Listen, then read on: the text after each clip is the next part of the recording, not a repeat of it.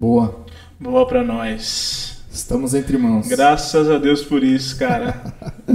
E aí, tudo bem com vocês? Tudo bem. Tudo bem, graças a Deus. Você tá bem, Fábio? Eu tô bem, eu sou o Fábio, pra quem não me conhece. Eu sou o Luiz. E estamos hoje começando mais um podcast, Sim. Entre Irmãos Podcast. E eu vou, eu, eu vou tenho que falar isso, Luiz.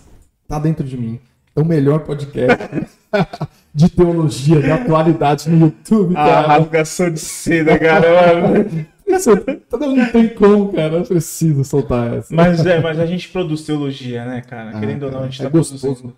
falar sobre a palavra de Deus. Eu tô, Exatamente. aqui é uma honra estar sentado aqui ao seu lado. Sim. Mais um dia. Só que é uma honra também estar sentado do, nosso, do lado do nosso convidado, Ih, cara. peraí, peraí. Nós temos aqui o convidado, né? Um Exato. convidado é o convidado. Está aqui nosso querido amado amigo, irmão. Ele é pai, ele é obreiro na igreja que ele está, na igreja local. Ele é vice do pastor, ele é líder de jovens, líder de, de louvor, ele faz teologia e eu não sei como ele consegue ter tempo para estar aqui conosco. Cara, E está conosco aqui nosso querido amado irmão Gabriel Abidon. Boa, boa, boa. Deus abençoe vocês, irmãos, e muito obrigado. Aliás, a oportunidade de estar aqui. Me sinto honrado de estar neste podcast que não ficará apenas aqui nas regiões limitadas de São Paulo, mas Amém. alcançaremos o Brasil, quizás o mundo. Amém. Esse podcast é para isso, né? Então vamos lá, vamos lá. Prazer enorme estar aqui com vocês. Que Deus abençoe você, que Deus abençoe sua casa, Deus abençoe sua família. Não repara pra esse monte de coisa que ele falou que eu faço, não, e vambora, tá? Deixa pra lá. é porque você ficou parecendo muito aquela, aquela apresentadora, a Gabriela. Não, mas, sabe por que, que eu, fiz- sabe por que, que eu, que eu fiz essa, essa apresentação? É porque é, é verdade, cara. Como é que ele consegue ter tempo? Porque muitas pessoas perguntam isso pra mim. Porque, nossa, você atua com tantas áreas, fazendo tanta coisa, como você tem tempo? Bem, a gente vai encaixando as coisas, no, né? Sempre dá. Sempre dá. Bom, mas quer saber uma verdade sobre esse ponto? Eu tava falando isso com o meu pastor ontem. O mal das pessoas é querer se dividir em subcategorias. Eu acho que isso é um problema. Eu, ora sou líder do louvor, ora sou líder da Chuminec, ora sou pai. Gente, eu sou uma pessoa só, eu sou pai, sou tudo isso junto. É isso. Vou lidar com o Chominec, com o louvor, com vice-presidência da igreja. Não, no meu pacote eu sou a mesma pessoa. E vambora, e vai dando certo. Você não faz tudo que deveria da forma que deveria, mas fazendo. Então, vambora, vambora, vamos pra cima. Explica pros nossos espectadores aí o que é Shuminec. Chominec é de comer? Não, não é de comer. É uma coordenadoria de homens e mulheres de negócios da Igreja do Evangelho Quadrangular. Nós entendemos que o empresário, aquele que é um profissional liberal, ele precisa ser cuidado, ele precisa ser envolvido nas coisas da igreja e muitas vezes o empresário se sente deslocado, né? Porque primeiro que existe uma, uma fantasia aí de dizer que o empresário é uma pessoa ruim, que se aproveita dos lucros das pessoas, que explora as pessoas, e na verdade não é isso. Deus, Deus nos deu governo, e empresas são governos, que nós temos que Muito cuidar e zelar das coisas de Deus. Eu falo que a Chominec tem os empreendedores do reino. Amém. Então é, é isso, bem assim, bem simples. É, top. É isso aí. O seu nome ele é árabe, não é árabe? É árabe, é árabe. Tem uma descendência, tem um pezinho lá, mas já tem muito, minha descendência já é antiga, já. Gabriel Abdon, né? Na verdade, meu bisavô é o Abdon original, então, mas já fez uma misturaiada pernambucano com cearense. Eu sou mais brasileirado que tudo, que tudo. Mas uso dessa desse sobrenome para empresa. O nome da minha empresa é Abdon Decor. Eu uso porque tem força, Legal. meio de tecido, tal, que é geralmente o que os árabes trabalham muito. Sim.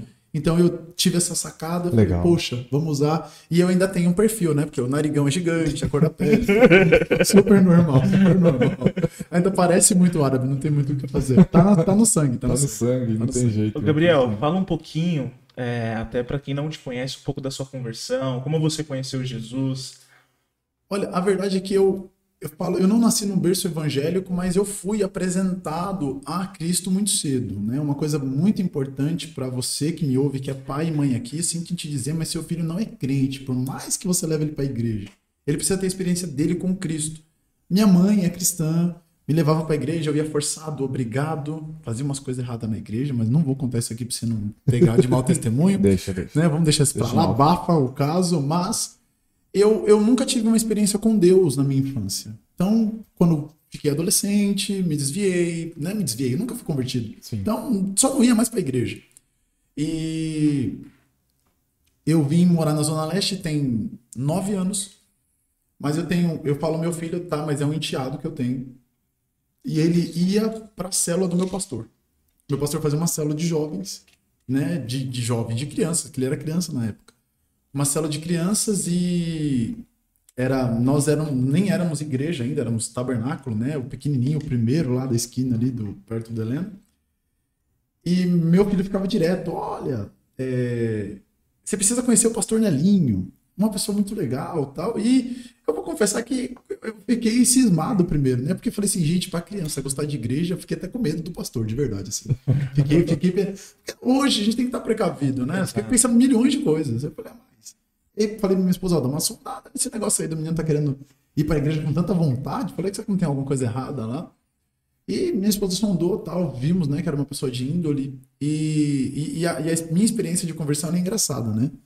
A gente fica falando, fica inventando mil coisas, né? Fica querendo ser muito profundo, místico e tal, mas Deus é simples, é extremamente simples. Estava até conversando aqui um pouquinho antes nos bastidores, e onde eu morava na época de aluguel não tinha garagem. Na minha empresa tinha, mas o caminho que eu tinha que fazer da igreja para a empresa era obrigatório. Aliás, da minha casa para a empresa era obrigatório passar de frente com a igreja. Não tinha como me desviar, não tinha outra rota, né?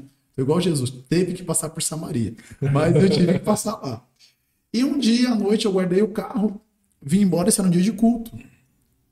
E eu passei de frente à igreja. Quando eu passei de frente, meu filho me gritou. Eu fiquei sem graça de ir embora. Falei, eu vou entrar, porque agora. E tava na, metade do culto. Eu fiquei sem graça de ir embora.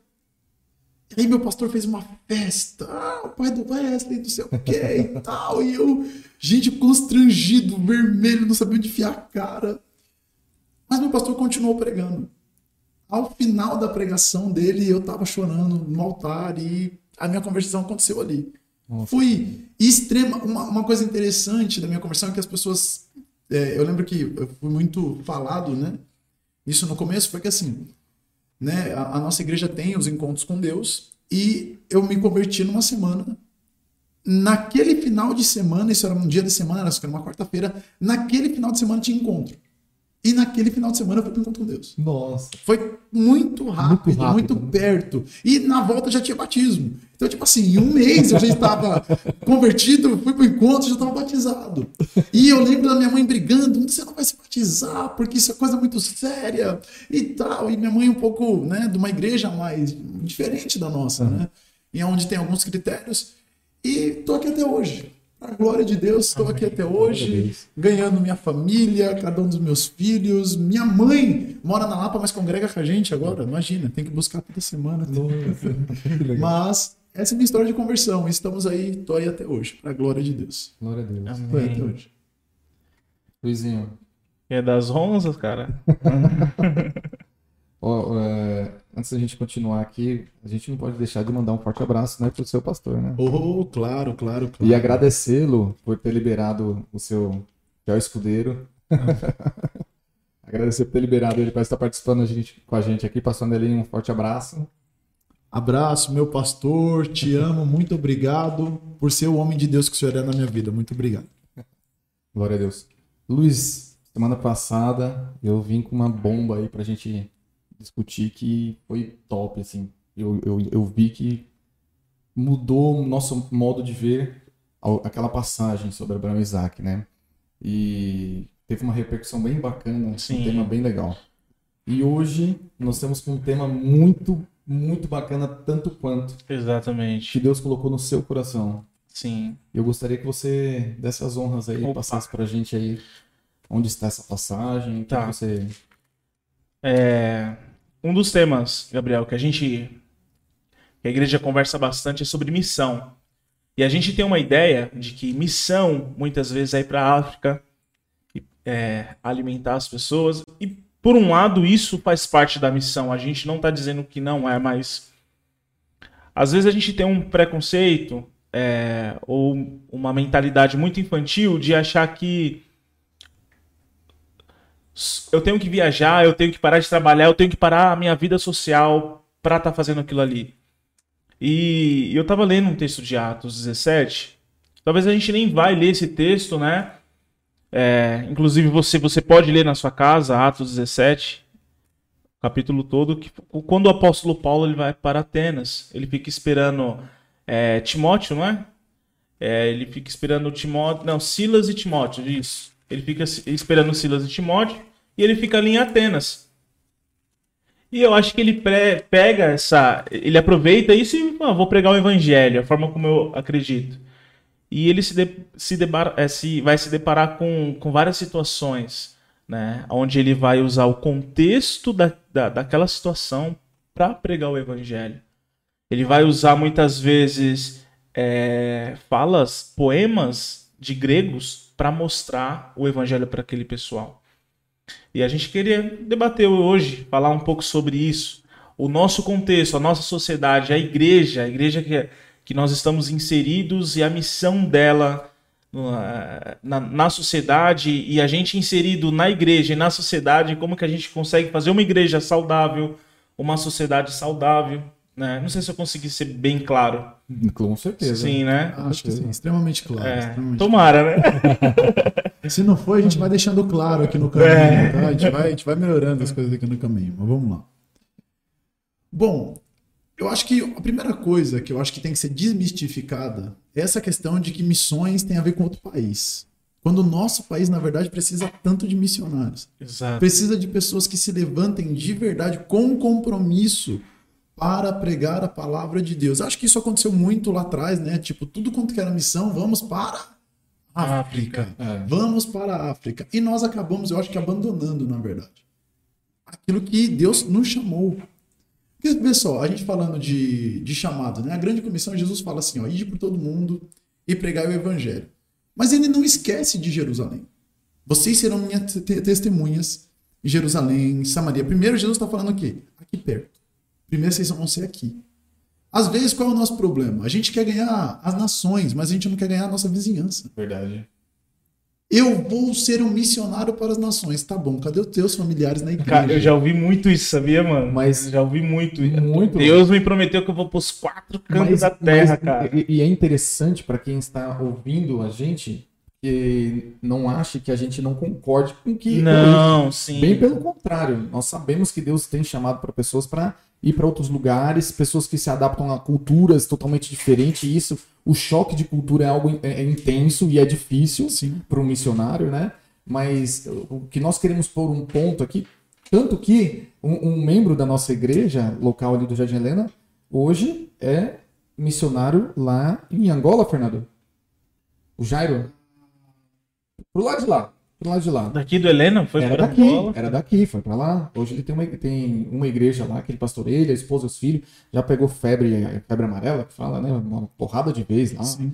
Assim, então, é, nós entendemos, Deus tem chamado para missionários para fora, mas o que nós conversamos um, um pouquinho ontem, né, no Zoom ali, sobre missão, oh, missão, a maior missão é você ganhar quem está dentro do seu lar. Sim. E é a maior missão. Eu acho que é a missão mais difícil. Porque, eu acho. Porque a, a, a verdade é o seguinte: o primeiro ministério é a sua família. É a sua família. O primeiro lugar que Deus colocou você para ser a luz dele é dentro de casa. É na família. E qual é o grande problema das pessoas? Ali. Ó, esses dias eu ouvi algo muito interessante. Eu ouvi um pastor falar o seguinte: ele não levanta um obreiro sem antes conversar com a esposa dele. Uau. Bom. Porque ele falou assim: só você, minha senhora, sabe quem é o seu marido, eu não sei. Aqui ele pode estar maquiado, aqui ele pode ser quem ele quiser. É verdade. Mas dentro da sua casa, você e seus filhos o conhecem. E a minha pergunta para você que quer ser um missionário: sua mulher aprovaria você ser um missionário? E aí?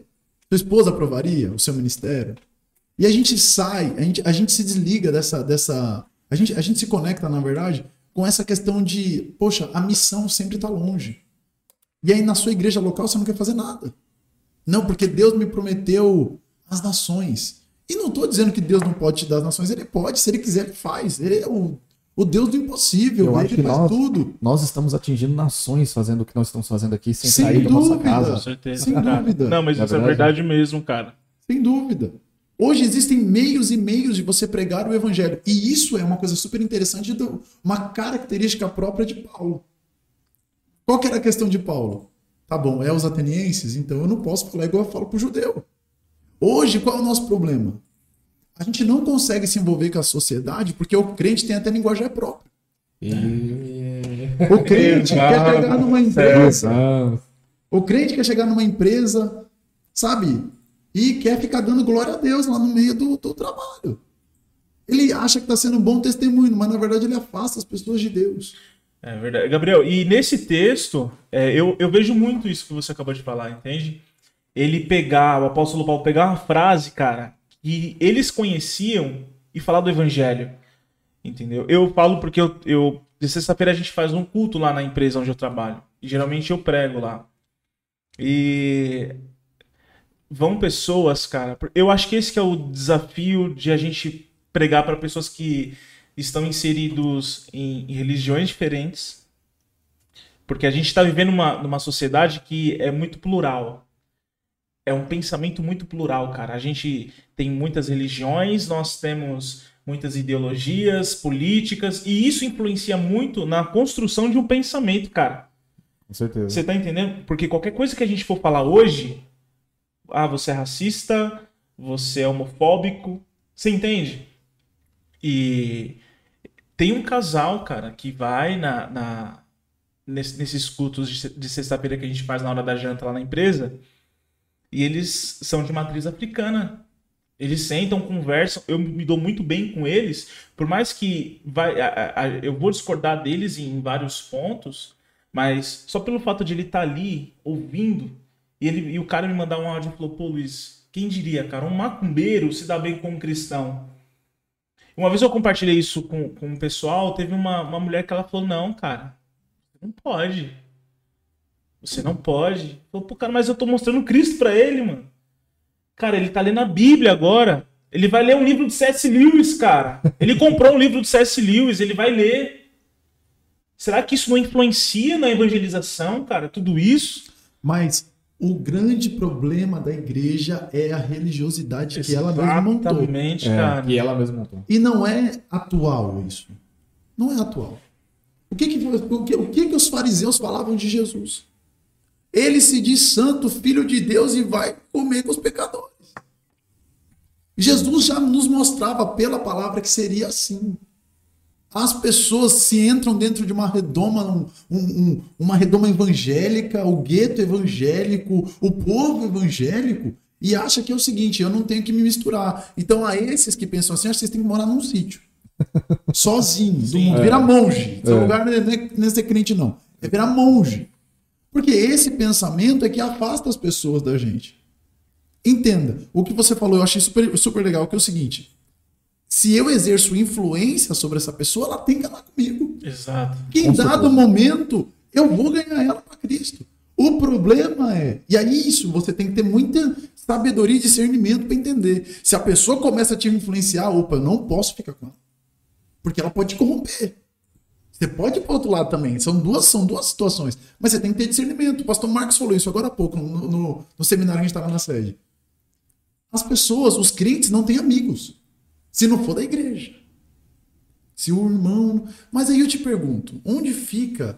O que, que sentido faz aquele versículo que Jesus fala? Vocês são a luz do mundo e o Exato. sal da terra. Qual é o sentido de luz andar com falar, luz? pra quem você vai falar de Jesus se você não tem amigos fora da sua bolha? Eu tenho é, muitos amigos, nossa, de todo tipo de religião ou tudo mais. Acho que é, o mais importante, primeiro, como um cristão e, e um missionário, vamos dizer assim, todos somos, temos que ser, é, é a minha conduta Sim. é ganhar a, a- pode ser que assim eu não sou eu não sou um cara tímido eu, eu falo bem costumo me relacionar bem com as pessoas mas que eu fosse uma pessoa que eu não não conseguisse falar muito bem com as pessoas né E mesmo fosse tímido mas se a minha conduta fala por mim se eu ajo como uma pessoa correta e é, mostro Cristo através das minhas atitudes eu não preciso nem falar nada Exato. É o Spurgeon. Eu acho que a Spurgeon falou isso. Pregue o evangelho. Se, necessário, use palavras. É, eu ia falar Isso, isso. Cara, demais, demais, demais, demais, demais. estamos entre irmãos. Isso, isso, isso faz toda a diferença. Isso já aconteceu comigo Já aconteceu comigo de eu estar no trabalho, assim, e um, eu- o meu patrão, que por coincidência se chama Jesus. Uau. É. Gente, imagina Olha, teu patrão. Eu tenho, eu tenho um tio que se chama Jesus, Jesus Carlos. cara. Ó, e, e o meu, e esse trabalho foi um, foi um presente de Deus para mim. Foi um pedido para que eu pedi para Deus que eu queria uma profissão que me desse condições de eu ter conquistar uma família, de eu ter uma família, de bancar uma casa. E no dia do meu aniversário, ele não sabe disso, mas no dia do meu aniversário foi o dia que eu tive a entrevista com ele, com Jesus, e ele me contratou. Aí eu lembro até hoje, a moça do RH, eu cheguei, entrei e fiquei esperando na, na portaria da empresa lá. Posso sentar aqui? Você está esperando alguém? Tô esperando Jesus voltar. Ela Aquele, saiu. troca- aquele trocadilho. Isso é uma redoma de crente. Meu Deus do céu, gente. Mas ela. Não, tá bom, eles foi, ele já tá voltando. Ela era crente? Não, não. Então ela não entendeu. né? Não, mas quando ela saiu, eu comecei a rachar de dar risada. Sozinho. Mas aí, o que que acontece? Um, um- um dia, ah, eu já trabalhando um tempo lá, eh, num, num setor da empresa, coordenando o setor da empresa e tal, um dia ele falou, você é cristão? Ele falou. Eu não falei que era pra ninguém. Ele falou pra mim, eu sou. Eu sou, eu sou cristão, por quê? Não dá pra perceber. É, eu, eu sinto que eu posso confiar em você. Uau, isso é poderoso. Isso é forte, cara. Muito Isso é forte, Isso é cara. forte. Isso é mais forte do que qualquer palavra que você acha que prega, e, sabe? É, é viver Cristo. Isso é poderoso. Isso é que vai mudar o mundo, na verdade. Agora, é, é- é exatamente isso que vai mudar o mundo. Dentro do que a gente vive hoje, é, dentro do, do- do que, que a gente percebe hoje na igreja, nessa pluralidade que tem na sociedade e tal, é você, que é líder de célula, né? Uau. Que trabalha na célula, que veio cheio, da- sabe, de conhecimento agora de um trabalho de células que chegou Cheio do. Espírito Santo também, né, irmão? Tanto. Aleluia. Saindo fogo pelos olhos aqui. Ele chegou no manto já aqui dentro desse podcast. Não sei se você que está assistindo tem essa impressão, mas o Fábio é extremamente exagerado, gente. Mas vamos lá. É, como a gente. Eu, tô te fazendo essa pergunta para você. Como você trabalha nessa questão dentro da sua célula? Como ele disse, né? Na, na- empresa tem essa, é, esse casal que tem, se aproxima. Como que a gente pode fazer dentro de uma célula? Porque o, o, o- legal da célula é o seguinte, eu vejo, né? É pessoas que não conhecem a palavra, tá? que conheçam ali naquele lugar. Se eu pegar a igreja e levar para dentro da casa de alguém, eu tô fazendo. tô mudando a igreja de endereço né? Mas dentro de uma célula, como que é esse, esse dia a dia assim na célula? Cara, sabe o que, é- o, que é, o que é gostoso da célula? Primeiro, é que a célula parece podcast entre irmãos. Porque ela é informal. Sabe, eu não tenho que chegar e falar assim, irmãos, que a paz seja convosco, irmãos. E ficar falando em língua estranha. cha- e Não tô, pelo amor de Deus, eu não sou contra língua estranha, não. Falo, sou do manto, irmão, gosto do reteté. Calma aí, deixa eu te explicar o que, que eu tô querendo dizer, tá? Mas essa questão de você. Você não convida a pessoa para ir para um culto. Eu não convido a pessoa para ir para um culto. Olha, eu vou fazer uma reunião na minha casa e vai ter um lanche lá, bora lá. É diferente, cara. E eu não vou começar falando, eu vou começar falando coisas da, da rotina da pessoa, da vida da pessoa. Poxa, eu começo, na verdade, minha célula perguntando como que a pessoa está. Quando que você consegue fazer isso numa igreja? É isso que eu ia falar. Quando que você consegue. Essa proximidade. É, é o lance não- da comunhão mesmo, né? Sabe? Aí de repente um fala: olha, essa semana eu tô passando por isso, eu tô passando por uma.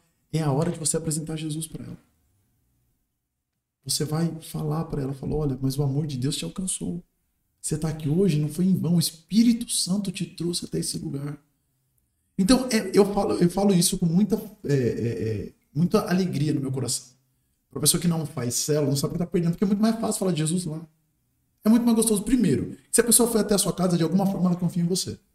Verdade. Ou o lugar da sua célula. Ela confia em você. Então ela te deu abertura para você falar de Jesus lá. E eu, particularmente, tá? eu detesto célula de crente.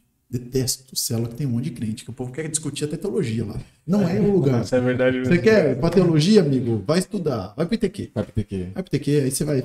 Ou pra Vai. presbiteriana. Vai ter aula. Vai ter aula com o Ismael. Você vai amar. Você quer estudar, quer discutir teologia. Mas não, a célula não é para isso. Agora, acerca da pluralidade, acerca da- das dificuldades que você tem dentro de uma célula, acho que a máxima de uma célula e a máxima do evangelho é o amor. Você ama as pessoas. Ame as pessoas que estão lá na sua casa. Ame as pessoas que chegam até você, que permitem Gente, é o maior privilégio do mundo poder pregar o evangelho. É verdade. Os anjos desejam pregar e não podem. Exatamente. Pensa nisso. Eu fico, eu fico, sabe, às vezes eu fico tão chateado com as pessoas que eu falo assim, poxa, é, nós temos a oportunidade na mão, saímos, temos um fundo aqui É. meio de forró lá fora, mas não é a gente, tá? Não tem nada a ver Vamos deixar conosco. bem claro que não somos nós. Não tem nada a ver conosco. Nós somos teologicamente corretos, não estamos ouvindo esse tipo de música. Né? Não estamos. E continua, mas vamos lá.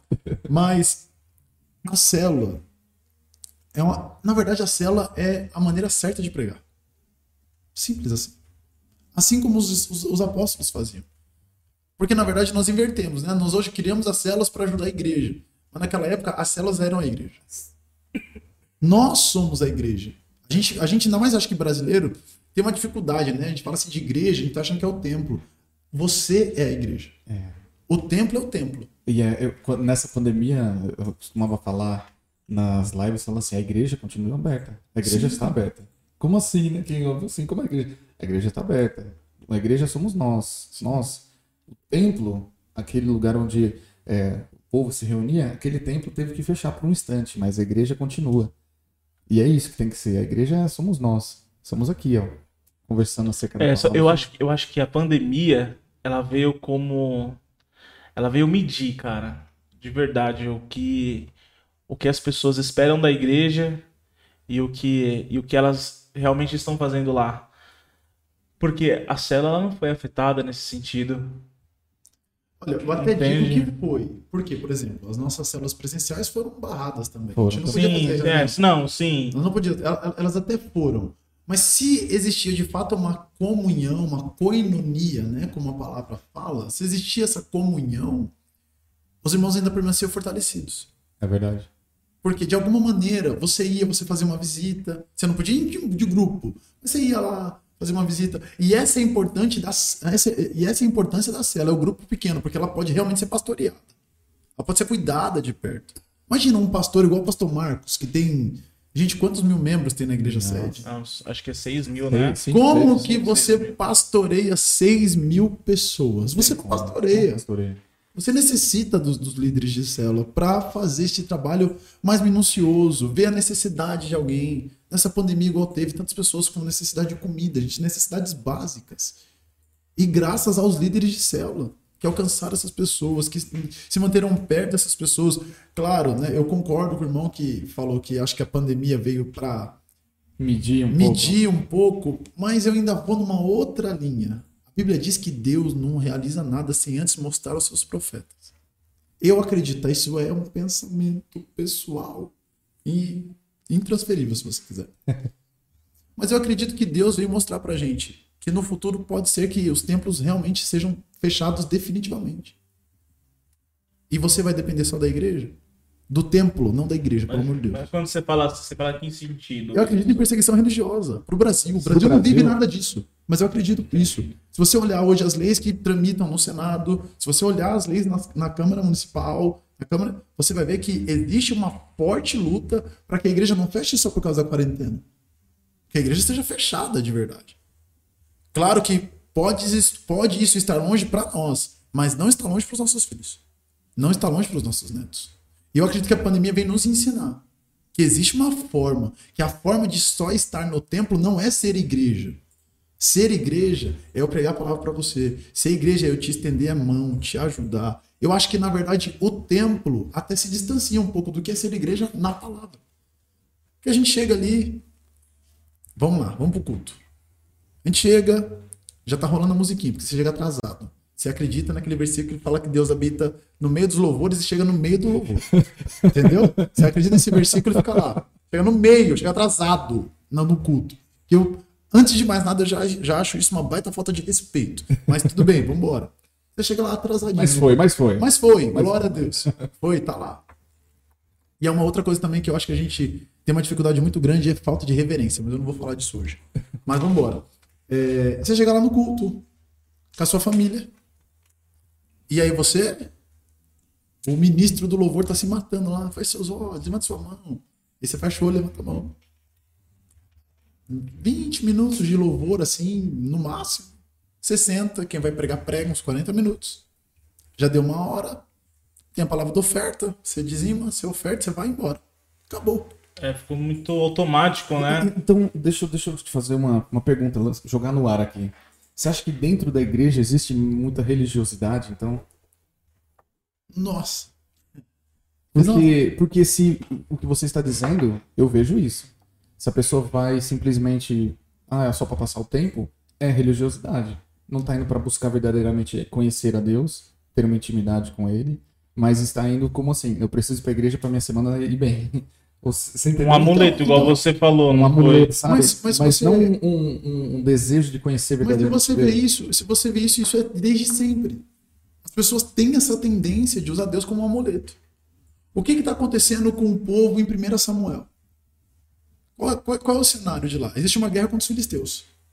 O Israel vai, desce para batalhar contra os filisteus e toma uma sovada lascada. E aí, o que, que, que eles entenderam? Ah, já sei o que está faltando. Manda buscar a arca. A presença de Deus agora, porque o nosso amuleto chegou. A Bíblia fala que teve tanto barulho que os filisteus assustaram com o barulho do, do povo. Falou assim, ixi, chegou deuses lá. Sempre foi assim. As pessoas que não, que não vão para a igreja para conhecer a Deus, elas tendem a fazer de Deus um amuleto. Se eu for para o culto domingo, minha semana vai ser abençoada. Se eu não for para o culto domingo, minha semana vai ser um caos. Então eu vou para o culto. Eu nem digo que isso é religiosidade.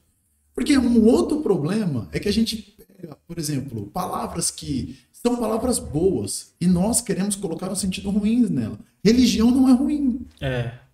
Religião Thiago- vem Thiago fala, né? do, acho que do latim. Eu não sei, eu não sou tão profundo com os meus irmãos ali do lado. Pode trocar a câmera nessa parte, mas eu não sou tão teologicamente correto.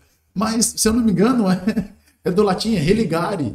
E significa religar o homem a Deus. A religião não é ruim. Agora, essas formas que nós é, é, temos de servir a Deus ou de ser servido por Deus, porque eu acho que está mais o ser humano quer mais ser servido por Deus do que servir a Deus, é diferente. É, eu acho que isso é idolatria mesmo. Idolatria. então, se a Idolatria. gente for ver. Verdade. Isso é uma idolatria, cara. Sabe? É o Deus que eu criei. Exato. É o Deus que me serve. Nós esquecemos de uma coisa. Porque dele, por ele, para ele são todas as coisas. Tudo é dele. Nós exercemos na terra mordomia. Não é meu. O celular não é meu. O carro não é meu. A casa não é minha. Nem os filhos são meus, porque é dele. Eu que fiz, não é meu. A soberania de A Deus. em soberania tudo, de né? Deus em tudo. É dele, tudo é dele. E esse é o pensamento. E, e- e esse é um pensamento que eu acho que às vezes alguns irmãos, eu nem vou dizer a igreja, porque eu acho que quando eu fico falando a igreja, a igreja é de Cristo, eu não posso falar mal dela. Mas alguns irmãos têm essa, esse pensamento pequeno sobre Essa Deus. tendência de, de ter esse pensamento pequeno por não conhecer Não verdadeiramente conhecer Deus. verdadeiramente Não conhecer. De não ter tido uma experiência, talvez, com Deus dessa, dessa, dessa intensidade. Olha, Será? eu tava conversando Ou às vezes até teve. Eu tava né? conversando com o irmão essa semana e entenda, pelo amor de Deus, o que eu vou falar aqui agora, porque às vezes essa frase que eu vou usar usa, soa muito mal. Estou dizendo que você não tem. Eu já tive experiência com Deus, sobrenatural. Né? Eu, um- uma época, minha esposa foi viajar com meus filhos, eu fiquei sozinho em casa no final do ano por causa da empresa, não pude viajar. E eu falei assim, nossa, eu agora eu vou, vou, vou fritar em Deus, vou ler. Vou- fritar em Deus, eu essa vou- é. Eu vou vou- ficar lá, sabe? Eu vou morrer lá hoje. E, cara, eu tive uma experiência sobrenatural com Deus. Porque o primeiro dia eu orei e não aconteceu nada. O segundo dia eu orei e não aconteceu nada. O terceiro dia eu orei e não aconteceu Parecia que minha oração passava do teto. No quarto eu fiquei bravo. Falei, aí peguei a Bíblia ainda. Falei, tá aqui, ó. Sua palavra diz que quando eu oro, o senhor tá aqui, mas eu não sinto nada. Aí fui orar. Olha o caminhão do gás passando. Bem o Fernando falou, né? E o Fernando falou isso, cara. O que, que aconteceu, hein, Fernando, hoje, hein? Semana passada tava uma paz aqui a gravação, mas hoje é o carro, carro gás, é o funk lá fora, é o cachorro latino, os caras fazendo reforma. Não é possível. Meu Deus. Mas faz parte. Faz parte. Mas aí eu entrei no meu quarto para orar e eu tive uma visitação da presença manifesta de Deus. Gabriel, como é que você sabe disso? Toda a estrutura do meu corpo tremia. Os meus joelhos, sem a minha vontade, começavam a bater assim, um no outro. de- Mas eu tive pavor. Pavor, mas pavor, pavor. Eu fiquei com tanto medo que eu corri para debaixo do cobertor. Parecia criança. No outro dia eu falei que eu liguei pro meu pastor, porque para mim foi muito novo. E aconteceu assim, assim, eu falei, ele falou, o que, que você fez? Eu falei, fiquei com medo de sair correndo. Ele falou, deixa eu te explicar o que aconteceu. E ele vai pra Bíblia. E me mostra que todas as vezes que Deus se apresentava, qual é a primeira frase de Deus? Não temas. A minha presença vai fazer isso com o ser humano. Ele vai temer, ele vai ficar com medo. A gente falou isso daí, não foi? Um pouquinho antes também. Sabe? Ele vai ficar com medo. Ele vai ter medo disso. Se ele não conhecer, vai ter medo. E eu não conhecia uma experiência viva com Deus hoje, e eu ainda peço, não tive outra dessa. Mas entenda, eu não estou desfalando mal da experiência. Sim. Só que eu acho que a gente entrou num campo muito de experiência. E saímos de um campo de conhecer a Deus através da revelação da sua palavra. Eu falei até para esse amigo, a gente conversando, eu falei, ele falando de oração, ele falou, poxa, eu estou me sentindo mal porque, poxa, eu estou orando e eu não estou sentindo a presença de Deus. Eu falei, mas você precisa sentir a presença de Deus para orar? Eu falei, o que é fé? Fé é um fim e um fundamento das coisas que não se vê. Falei, amigo, a fé não sente, a fé sabe. Eu sei que Deus, igual eu falei aqui na oração, eu sei que Deus está aqui. Por quê? A palavra dele me afirma isso. Amém. Não porque né, você está levantando da cadeira, o Fábio está assim, ó, levitando. Não, ah, eu sei que Deus está aqui. Não. Eu não preciso de uma presença manifesta, sobrenatural, para entender que Deus está Igual no aqui. Antigo Testamento, Não. como Deus se manifestava. Eu preciso dar só. Não perca esse pensamento. Mas você viu que ele falou de levitação só em mim, né? E até pra você levitar já fica um pouco mais difícil, né, Luiz? Ó, Você viu Eu vou que dizer- foi da parte eu vou dele, não foi dizer- da minha parte isso. eu vou dizer uma coisa, cara. Eu levitar é mais fácil, foi o que ele disse. Você viu, né? Eu vou dizer uma coisa, cara. Ele, você percebeu. Olha a cara do Fernando lá. Meu Deus, gente. Meu Eu percebi e eu, foi claro. Meu Deus. Amém. Deus. Vocês sabem que a Manda os maldade não está aí. em quem fala, está em quem ouve a maldade. Esse é o problema, entendeu? A maldade não está em quem fala. Nossa. Olha quem fala, né? Mas, mas entenda, eu acho que o, o, o grande problema é que a gente partiu também para um outro lado. A gente, na verdade, e aí falando de pluralidade de religiões, só conectando um assunto com o outro, Aham. a gente quer trazer o misticismo para dentro do evangelho. Verdade. A gente quer ser místico. Na verdade, a gente quer ser macumbeiro gospel. Meu Deus, essa palavra pode ofender. Mas não tem É. problema não, é podcast, não dá nada. Eu não posso pregar isso na igreja, eu sou expulso da igreja. Mas entenda, a gente quer ser macumbeiro. Igual a gente tava comentando, né, aqui um pouquinho antes, tem gente que ora pro carro do irmão ser roubado. É. Foi uma experiência que eu tive de um conhecido Poxa. falar isso pra mim. Como, como que, De como que você, outro. sabe, Meu como Deus que você diz que conhece É a Deus e ora? Um outro exemplo clássico, nunca aconteceu, tá? Mas eu sei, eu já ouvi isso aí. A, pe- a mulher se apaixonando por um homem casado e, e vice-versa. E ora para Deus. Fala assim, Senhor, eu quero aquela pessoa. Mas aquela pessoa já é casada e infeliz, não é para você. Mas a pessoa ainda ora. O problema não é o desejo do coração dela, é ela orar. É, achar que. Ela achar que Deus tá numa coisa assim. É. Como assim? Como que Deus tá nisso, cara? Então, qual que é o grande problema? As pessoas conhecem a Deus daquilo que elas ouvem falar. Sabe, literalmente a situação de Jó. Eu te conhecia de ouvir falar. Mas agora os meus olhos te veem. É, eu acho que Jesus também fala, né? Sim. Vocês me honram com seus lábios, Mas seu coração está longe de está mim. longe. Agora, o que é ter o coração longe? O que que é, é, é, ouvir Deus de ouvir falar? São situações, são doutrinas criadas por homens e você acredita. Quanto tempo, gente, mulher não pôde usar calça por causa que a igreja falava que se usasse é pro inferno. Oh, meu E o povo não vai pra Bíblia, meu amigo. Mas você sabia que isso daí é uma. Desculpa te cortar. A nossa igreja ali era a igreja da porta passada. aberta no passado, porque todas as outras aqui a mulher não podia usar calça. E sempre foi normal. Mas isso daí que você falou agora, é, que as pessoas não correm pra Bíblia, isso daí é o mal do brasileiro, sabia? Sim. É, O brasileiro não gosta de ler, cara. é, faz- é cultural. É cultural, é cultural infelizmente. essa deficiência na- de, de leitura, né? A- a- as- pelo menos as pessoas que eu conversei falaram, pô, cara, você lê a Bíblia? Ah, mano, eu tento, mas Deus tem que me dar muita graça, sabe, mano? Jogando essa, essa responsabilidade pra cima de Deus, cara. Eu falei, cara, Mas aí qual é, qual é o grande problema que eu enxergo? Você cultua um Deus que você não conhece. é igual Atos É. aqui. Igual Exato. É um Deus desconhecido. Um Deus desconhecido. Totalmente. É Totalmente. um Deus. E às vezes porque e aqui às vezes o apóstolo Paulo fala da ignorância deles, Sim. cara. Os caras são extremamente cultos, mas não conhecem o Deus único e verdadeiro.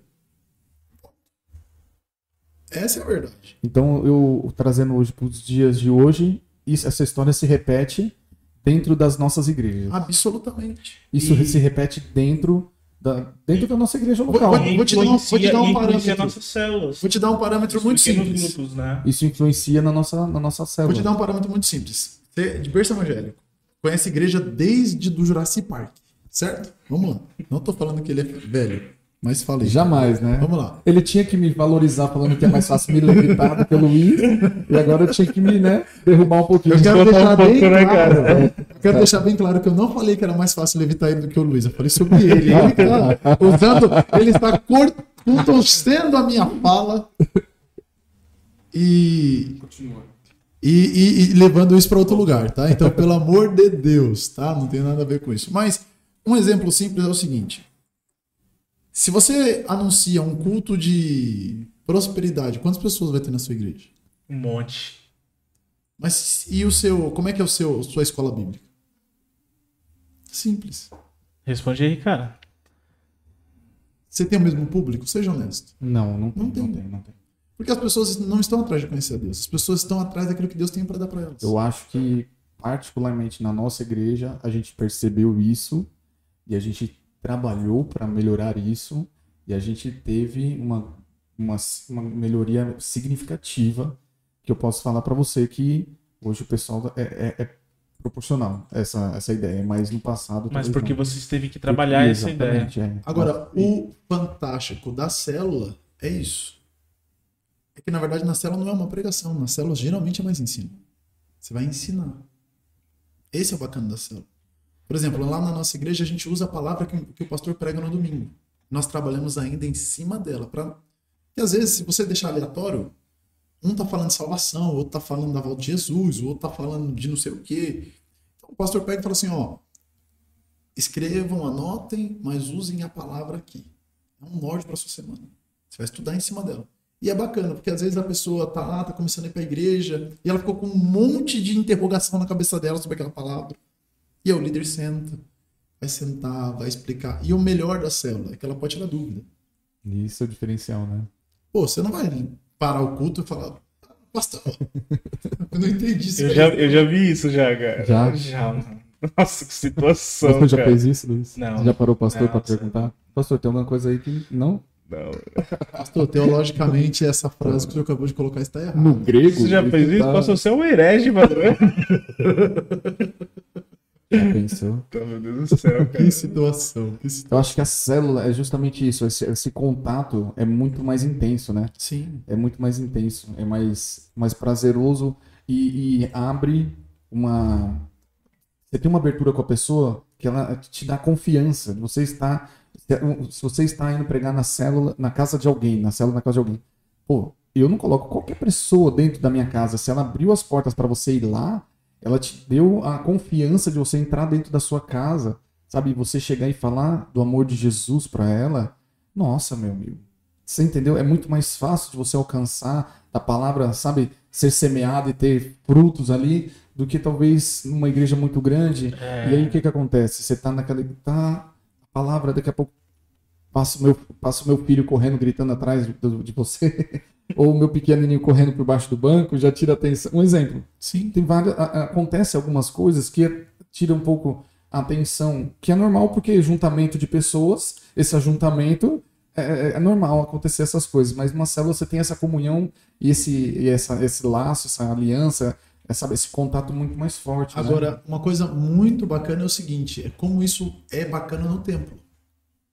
Porque aí já desconstrói aquilo que eu falei de você entrar na igreja e sair sem ter comunhão. Porque agora é a sua célula que está lá. São as pessoas do seu convívio. Não é alguém que você vê uma vez por semana. Você convive com aquela pessoa, faz parte da sua vida, faz parte da sua rotina. Então, dentro da igreja, até no final fica diferente. Verdade. É gostoso você estar ali com aquelas pessoas. Você senta junto com as Agora não pode sentar junto. Né? É uma- Eu sou muito de toque, então tem um problema com essa pandemia. Como todo mundo. Mas é, di- é gostoso você sentar junto com a sua galera. Não tô falando, pelo amor de Deus, gente, patotinha, não é, não é isso não. Mas é claro que você tem pessoas que você tem mais afinidade, você tem mais proximidade. E você consegue estar mais perto ali, você consegue, por exemplo, você como um líder da célula, você consegue expor um problema que aquela ovelha específica está passando para falar com o teu pastor. É mais fácil você trabalhar isso. Isso sem falar que é, é muito mais, e eu volto a falar, é muito mais simples para você apresentar o evangelho para a pessoa. Verdade.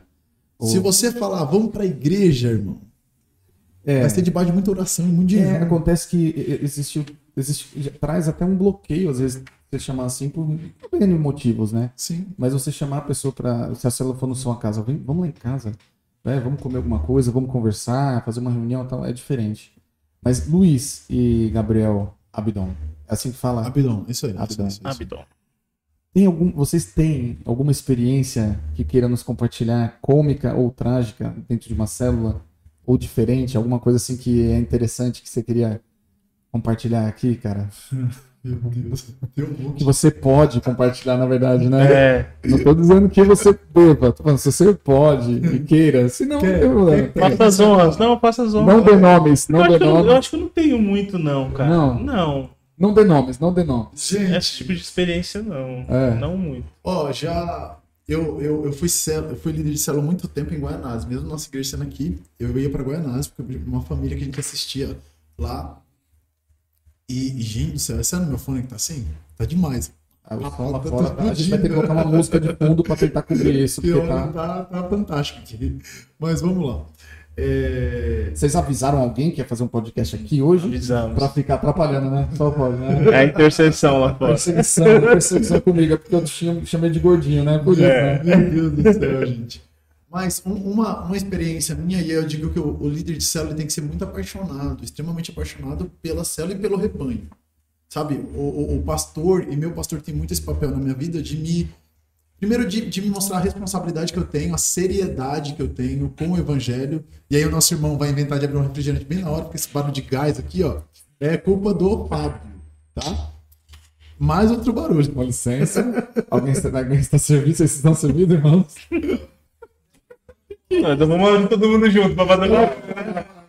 Dá, tá com café aqui ainda, gente. Ó, Vou só abrir, vou só abrir. Ó, vamos. Silvio, Dá uma, dá, um, dá uma xícara nova aqui pra ele. Fica só, vai só com Deus é café, né? fiel. vai. Deus é fiel. Dá uma xícara Deus aí. Olha lá, ó. Tá até chegando uma xícara. Traz uma nova. xícara. Traz aqui, ó.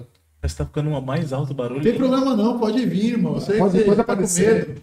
Mas, calma, o Fábio falou que ele não pode sentar nessa mesa, por isso que ele não quer Ele é vir. proibido de sentar nessa Entendeu? mesa. Mas, ó, temos mais uma E xícara. essa, essa xícara, ela tá, tá- é pra você te incentivar a praticar esporte. Forte. Eu tô indo, eu tô indo de carro E no até caso, na, estar na, eu tô indo de carro até na padaria. deveria estar com o Luiz essa, essa, mas tudo bem. Gente, eu não, É sou tão, eu não sou tão magro assim também não, viu? Vamos lá. Mas uma, uma experiência engraçada Você foi o possa, seguinte. possa compartilhar. Não, é, é, não, mas é uma experiência para falar um pouco do compromisso que o líder de célula tem que ter. Legal. Eu, eu- a gente fazia uma célula em Guianazes e eu já levava algumas pessoas daqui para lá, porque era a casa que eu tinha. Então eu convidava as pessoas daqui, a galera daqui, e ia para essa casa. A minha anfitriã deu uma louca. Assim, faltava um minuto para minha célula. E tinha as pessoas da vizinhança que já vinha. A gente tinha uma média de, de 10 a 12 pessoas ali naquela reunião. O pessoal tudo lá na porta falou: não, hoje eu não vou poder receber vocês, não. E aí veio aquela canção. O que dizer? o que você faz, O irmão? que você faria? Um outro detalhe. Estava extremamente frio esse dia. Querido, eu fazia uma vigília na porta da casa da irmã, com uns 20, pessoas- 20 membros da célula, orando em línguas bem altas lá na frente. Tava, tava, mas tava muito frio, muito frio, muito frio. Mas sabe o frio daquele que você não aguenta ficar na rua, que você fica assim parecendo um pinguim? Acontece, a gente não sabe o que pode ter acontecido, mas é, é trágico. Mas o que, que aconteceu? Eu pensei em duas coisas. Falei, eu cancelo, vou embora para casa porque tá muito frio. E aí eu olhei para as pessoas e, e eu, e eu realmente vi uma necessidade daquelas pessoas ouvirem uma palavra. Peguei a galera, fui para a praça que tinha perto, falei, a gente vai pregar, vai ser aqui mesmo. Vai ser na praça. Legal. Mas no legal. frio? É. Falei, é, no frio. Porque o nosso compromisso estava agendado. Primeiro com Deus, depois com a gente. Então vamos para cima. E, cara, aquilo fez. Algumas pessoas hoje estão até hoje com, com a gente na igreja, mas eles contam essa experiência. Legal. Da responsabilidade, da seriedade. Porque eu poderia ter falado, ligado meu pastor e falado, pastor, ó, a Cancela. anfitriã fechou a porta aqui, Vamos embora. vambora. Depois eu cheguei lá, contei pra ele, ele falou, não, tem que ter me falado. Mas, sabe, tudo bem, vambora, vamos fazer. Sabe, porque pregar o evangelho tem que ser mais importante às vezes do que o meu conforto. Exatamente. Sabe? Legal. legal. Não tem que acontecer só porque, ah, não. O que as pessoas precisavam? Elas precisavam de uma casa? Não, elas têm a casa delas. Precisavam da, da mensagem, da palavra de Deus. Amém. Eu falei, vamos pra cima. E aí virou até Legal. evangelismo, a gente começou a fazer na praça. Que da hora. Que legal, que legal, que legal. Talvez é algo que até o senhor queria que acontecesse, Sim. então, né? Verdade, verdade. Uma experiência É, bacana. exatamente. Luiz, você tem alguma coisa aí que você tá Não, guardando? eu acho que experiência sim, cara. Eu acho que. é, pelo fato de eu, eu fazer toda sexta-feira lá na empresa, é, chegou uma, uma, uma menina que ela, ela faz parte desses grupos de ideologia, né? LGBT e tal.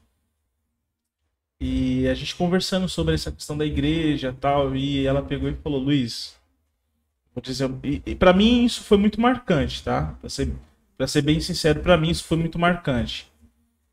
Ela falou assim: às vezes eu vejo vocês, quando ela fala vocês, no caso todos, vocês pregam uma coisa que pra gente é muito difícil, cara.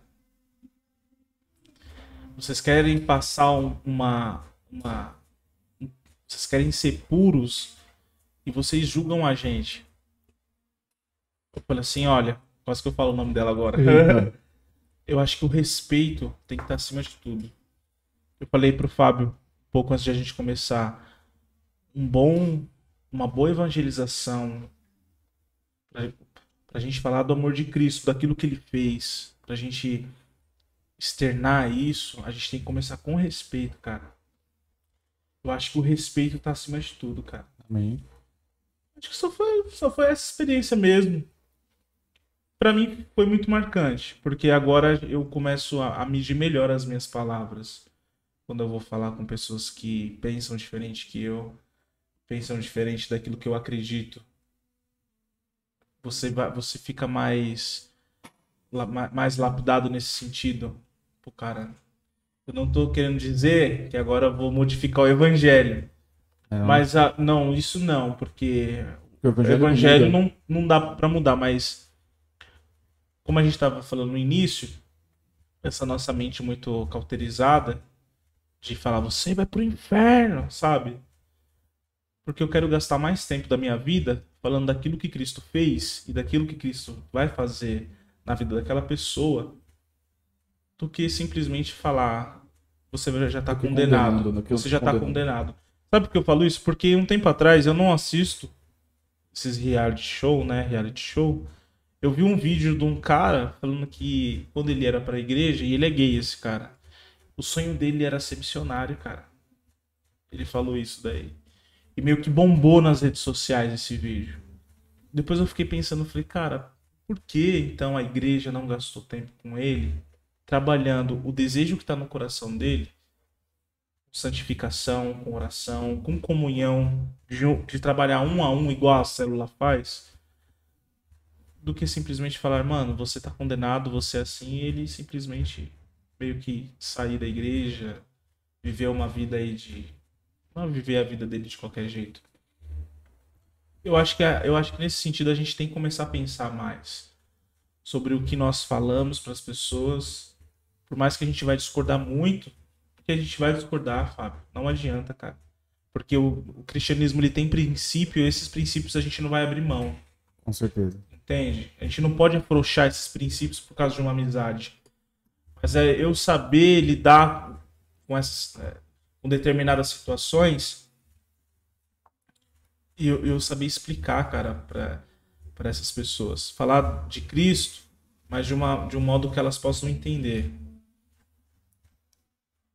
Sabe, o pastor Marcos acabou de falar um negócio muito interessante. Ele usa o texto de Lucas 15, o filho pródigo. Mas ele não fala do filho que sai, ele fala do filho que fica. E às vezes a gente, como igreja, a gente está assim. Exatamente como que fica. A gente quer que aqueles que saíram se explodam. Se lasque. Mas é verdade. A gente não tem esse sentimento de irmão mesmo dentro da igreja. Há uns anos atrás, eu tenho até, acho que esse post até hoje no meu Instagram. Deus falou comigo o seguinte: vocês se chamam irmãos, mas vocês não são nem amigos. E aí o post que eu fiz eu falava: olha, sejam amigos antes de serem irmãos. Porque irmão, gente, é um laço muito forte. Muito forte. Mas a gente não é nem amigo, a gente não consegue compactuar com a dor do outro. Sabe? O cara tá tendo ali um né, uma dificuldade, um desejo homossexual, mas não aconteceu, ele não pecou. Mas ele vai se abrir para quem? Dentro das nossas comunidades. Seja honesto, para que ele vai se abrir? Imaginou? O cara chegar em você e falar assim: olha, tá acontecendo uns negócios comigo esquisito, mano. Tô começando a ver um homem e ter atração por ele. Não tem, ele não tem aonde falar isso dentro das nossas igrejas. Não tem, é, uma, é um fato. Ele não tem como se abrir. Porque exatamente como o Luiz falou, sabe, é um ambiente que a gente. A gente não fala do processo de santificação. A gente fala de ser santo. Existe um processo, e todos nós estamos. Uma outra coisa terrível que eu acho é o seguinte: a gente fala do homossexual como pecado, certo?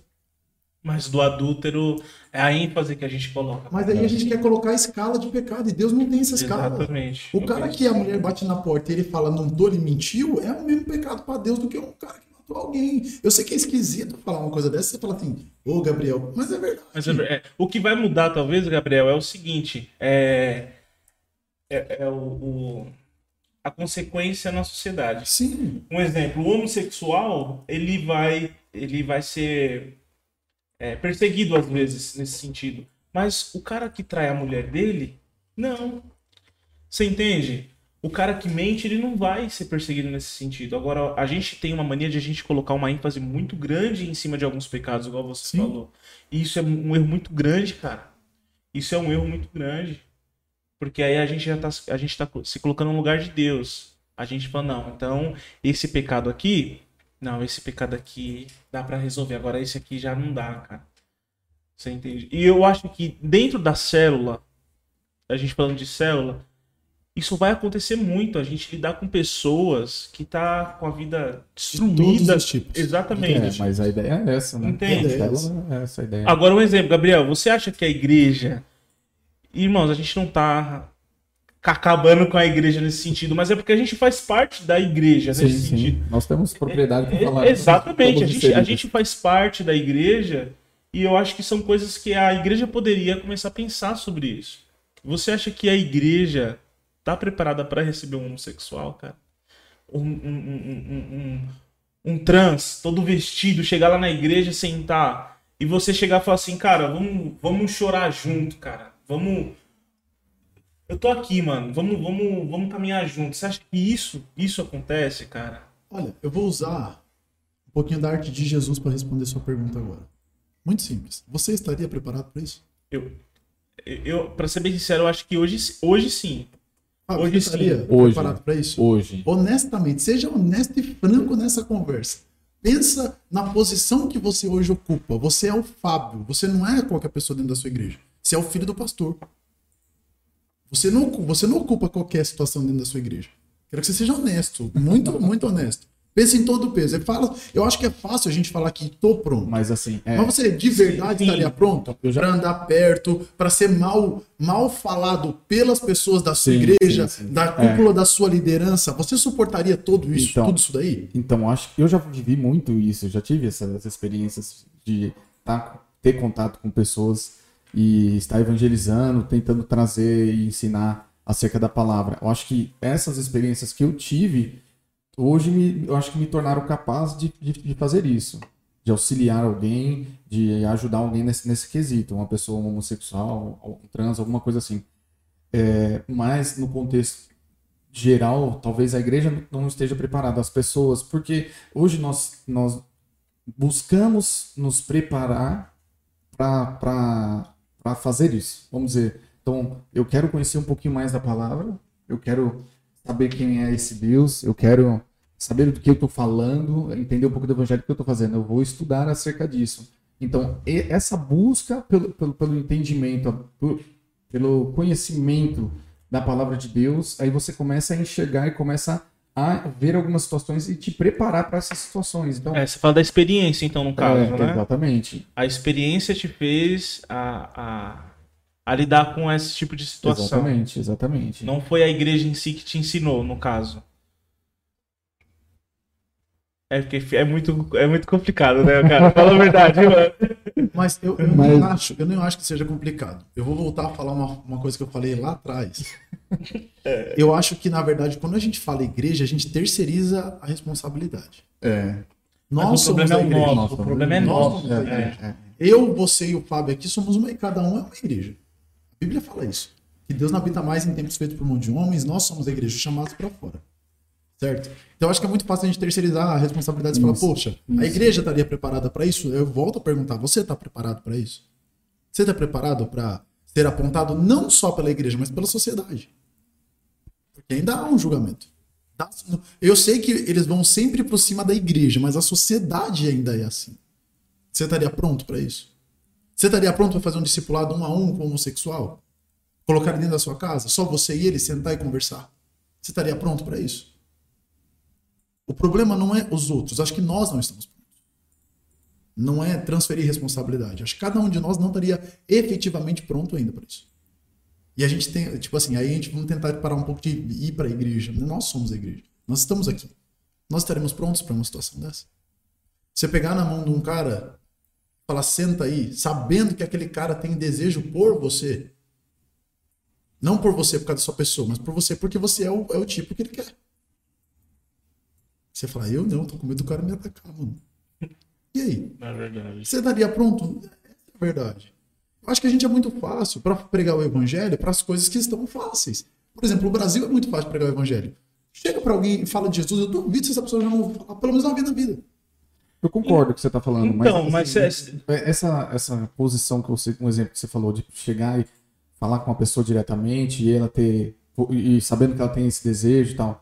Mas eu, eu falo abertamente e, e com, com uma mulher também, sabendo que é, é, tanto eu gosto de mulher e ela então, mas, gosta de mas- homem, mas- mas você entende que o que, eu- o que eu tô, o que eu tô querendo dizer é acerca do que a Dos pessoa- outros, não tô, não tô dizendo, não tô dizendo de, de você não conhecer, você não saber impor um limite e um Ah, respeito. tá, não é isso, não é isso. O que eu quero dizer é se você tá pronto para todos os julgamentos e olhares que você vai ter.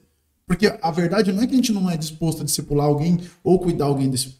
O problema, às vezes, é status, sua imagem, né? imagem, posições que nós ocupamos, muitas vezes dentro da igreja, porque tem isso. Né? Por mais que hoje, graças a Deus, né, essa questão do clero já foi uma coisa muito tirada de dentro da igreja. Hoje o povo se une, não existe mais esse negócio de ah, o, o pastor tá numa redoma de vidro tal, e o cara é, sabe, extremamente espiritual. E, sabe, já, isso já, já foi, isso acho que já, já, já tá muito, ainda tem muito, mas acho que tá, hoje tá muito mais tranquilo, tá? Mas eu quero, eu, a, minha, a minha pergunta, e volto na, na pergunta que fiz de começo, é se você tá preparado para tudo isso. Porque se você estiver preparado, você consegue ensinar, a igreja tá pronta. Exato, Ponto. exato. Se Acho você que nós tá, devemos nos preparar cada dia se mais. você tá, E, e eu- eu- falando de mim, eu tenho me preparado, eu tenho buscado me preparar É. para isso, para estar pronto para isso. Eu já vivi situações que, que, que, que hoje me deram essa experiência. Dentro disso, eu tento trazer para as outras pessoas que estão próximas a mim esse conhecimento, essa experiência para que o evangelho tenha que ser pregado a todos. todos. Todas as criaturas. Sem a exceção, todos, né? Sem exceção. Você entendeu? Sem exceção. Não só para os que estão dentro das quatro paredes. Pelos, pelo contrário, os que estão nas quatro paredes estão se preparando para alcançar os que estão lá fora. E os que estão lá fora estão sedentos, estão precisando, independente de ser homem, se é mulher, se é, se é homossexual. Todos, se é- não, não né? interessa. Todos precisam. Nós precisamos do amor de Deus. Nós precisamos da salvação de Cristo. E nós temos que estar preparados. Hoje, esse- treinamento que você foi, eu, eu não- não pude ir porque eu estava aqui trabalhando, mas acredito que foi Extraordinário. extraordinário. Extraordinário. E que- o que, que é isso? É uma preparação da igreja, é uma preparação do, do, do, do corpo de Cristo para alcançar pessoas que precisam ouvir do Evangelho. Então, inclusive aqui, a gente estar aqui é isso. Estamos fazendo é, a teologia, a conversa sobre esses assuntos, sobre a palavra de Deus, para alcançar pessoas lá fora. Então, temos que nos preparar, ponto. E o mal, e esse mal de não estar preparado não se preparar, não é, uma, é, não é um, benef- um benefício só dos cristãos, é, uma, é algo da, cultural. Né? De não, não estudar, não entender. E verdadeiramente, pô, eu sigo um Deus que, que muitas vezes eu não conheço, um Deus desconhecido, Sim. e é o que acontece dentro da igreja. Então, é, tudo parte disso. A- a- o despreparo para enfrentar essas situações com, com- com clareza, sabe, com, com tranquilidade, daí, do corpo todo estar preparado para isso, sabe, de enxergar esse momento que realmente aquela pessoa precisa de Jesus, eu estou aqui, eu quero estar ali e abraçar essa causa e ajudar. Então, esse despreparo vem do não conhecer a Cristo, não conhecer a Deus. E aí, é, cercar o evangelho somente entre os evangélicos. Você cria, você cria uma Centra- redoma, né? Centralizar o evangelho, você entendeu? Sim. Somente nos evangélicos. Então, é, para que, que eu vou aprender sobre a palavra? Para que, que eu vou me encher num culto de domingo se eu não falo do amor de Jesus na segunda-feira? Então, mas, Para aqueles que estão ao meu lado Mas se você trabalho, for ver, esse na verdade é, o é, é- é a grande chave da igreja. É a grande chave da igreja. As pessoas vão, ouvem e elas recebem aquilo e elas não conseguem dar para ninguém. Entende? Essa é a grande chave. Se todos os irmãos que estão conosco num culto de domingo pregassem dentro das. E a gente volta para missões. Entendesse que o seu trabalho é o seu campo missionário. Entendesse que os seus vizinhos são o seu campo missionário. Entender que qualquer lugar que ele for está pronto. Porque, volto a dizer, o Espírito Santo não está preso dentro das quatro paredes e fecha a porta, ele fica trancado lá esperando o próximo culto. Ele vai com você. Ele vai te capacitar. Jesus fala, quando, né, quando vocês é, estiverem di- diante dos magistrados, diante das pessoas de autoridades, não se preocupem com o que vocês têm que falar. Eu vou encher vocês, vocês vão falar. Acho que cada um de nós aqui já passou por essa experiência. Sim. De olhar para a pessoa e falar assim: meu Deus, eu vou falar o quê? Eu vou falar o quê? Eu vou falar o quê? Se- o seu raciocínio humano, o intelecto humano trava. Você fala, não sei nem o que eu vou falar. Mas de repente vem uma palavra ali de conhecimento da parte de Deus, você fala e a pessoa começa a chorar e você nem sabe por que que aquela pessoa está chorando. Mas alguma coisa na fala ali, alguma coisa Deus revelou para ela, não foi nem para você. Verdade. Não, isso daí é louco. Uma vez eu tive uma experiência desse jeito, cara. Eu tava na rua e eu senti, cara, hora pra aquele cara que tava vindo assim, ó, na minha direção. Hora. Aí do nada eu cheguei no cara, você fala, você fala português? Ele mais ou menos. Do nada eu nem sabia que era o cara. Eu fiquei- já cheguei perguntando se você fala português. Como assim, né? Aí ele, mais ou menos, mais ou menos. Aí eu orei por ele na rua, cara. Mas do nada, assim, eu perguntei pra ele. E ele, aí ele pegou e falou, ah, eu- mais ou menos, você conhece Jesus? Não, não, não, não sou religioso tal. Ele falou, aí a gente- eu fiz uma oração ali e tal. Cara, mas eu perguntar pro cara, se ele, pergun- se ele falasse português e sem conhecer, sem nada, cara, eu falei, mano, eu acho que é Deus mesmo, cara. Mas, mas essa devia ser a experiência de todo crente, cara. É. Apresentar Jesus ao mundo. Esse é a- o nosso chamado. É o chamado. Sabe? Exato. As, as pessoas ficam brigando por ministério. Senhor, revela a mim o meu ministério. E aí eu volto a dizer, o povo, o, o povo perece e sofre por falta de conhecimento da palavra. Todos nós temos um ministério, independente de qual posição você ocupa na igreja. Você tem o ministério da reconciliação, e aliás, que é o único que Deus dá para todo mundo. Absolutamente, você tem um ministério. Você reconciliar as pessoas. É reconciliar as pessoas com Deus. É sua- seu chamado. Não, mas eu não vou fazer porque eu não tenho chamado de estar cantando lá no louvor. Meu amigão, seu chamado é reconciliar as pessoas com o mundo. Ontem eu tava falando com o meu, com o meu grupo de louvor. Falei, se vocês acham que estão aqui em cima pra aparecer, pra brilhar, pra se achar, mano, seu lugar não é aqui, vai pra outro lugar. Qual que é o intuito da adoração? Eu levo a adoração pra Deus e Deus derrama da sua presença na igreja. Acabou. É isso e acabou. Agora, você vem aqui só pra cantar? Você não ganha ninguém, você não batiza ninguém, não faz nada. E tem alguma coisa de errado com você. Seu coração não não arde igual. Eu até falei, eu falei com o meu pastor. Falei, gente, eu tô triste. Domingo tem batismo numa igreja, eu não tenho ninguém pra batizar. Cara, essa tem que ser a nossa tristeza. Porque tem um monte de gente que tá morrendo, gente, sem salvação. O problema não é morrer para crente, não deveria ser o problema, né? Se é crente, para você, irmão, que é crente, morrer para você não deveria ser um problema. Porque a Bíblia diz que o viver é Cristo e o morrer é ganhá-lo. Então, qual é o nosso problema hoje? Nós não entendemos a grande comissão no ensino bíblico. Não entendemos. Que o Senhor nos chamou. Porque se o seu intuito de Deus fosse só te salvar, quando você aceitasse Jesus, já tinha um caixão atrás de você, que você caia duro. Morreu, acabou, não precisa fazer mais nada.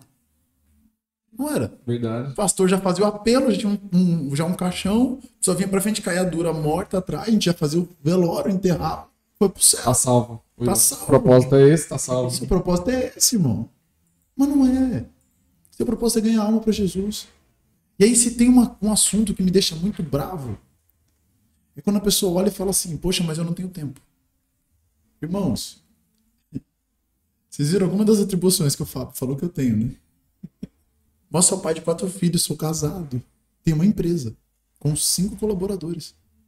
E quem tem empresa sabe como é que é a vida de alguém que toma conta também de uma, de uma equipe.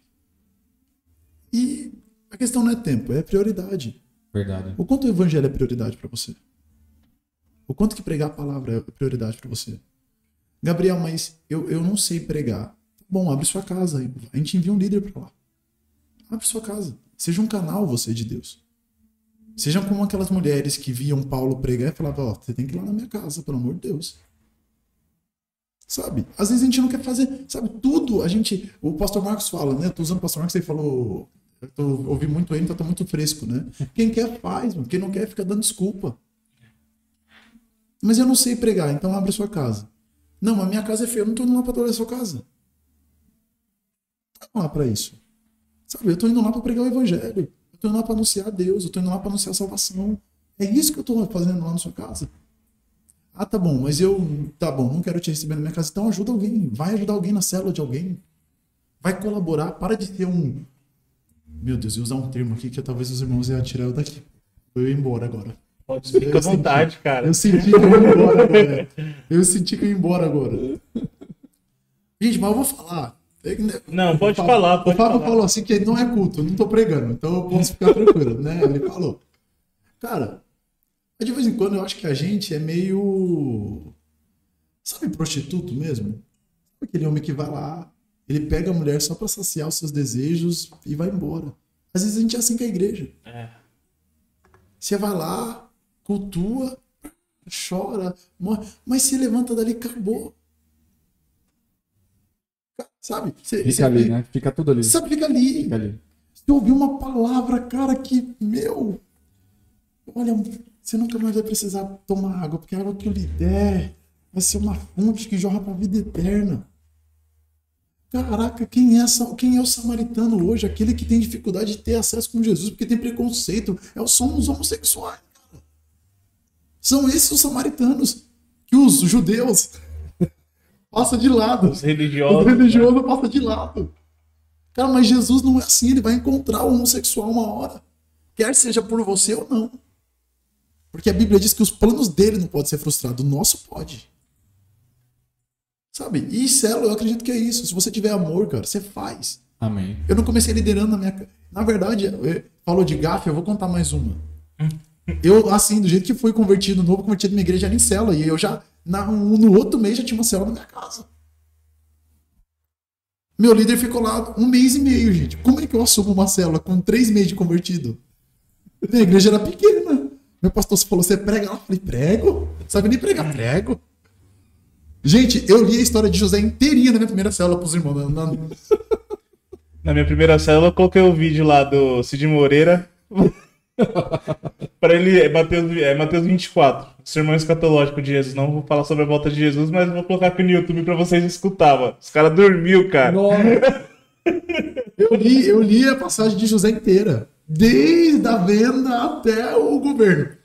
Olha, eu, eu vou falar pra você, eu tive umas experiências na célula bacana.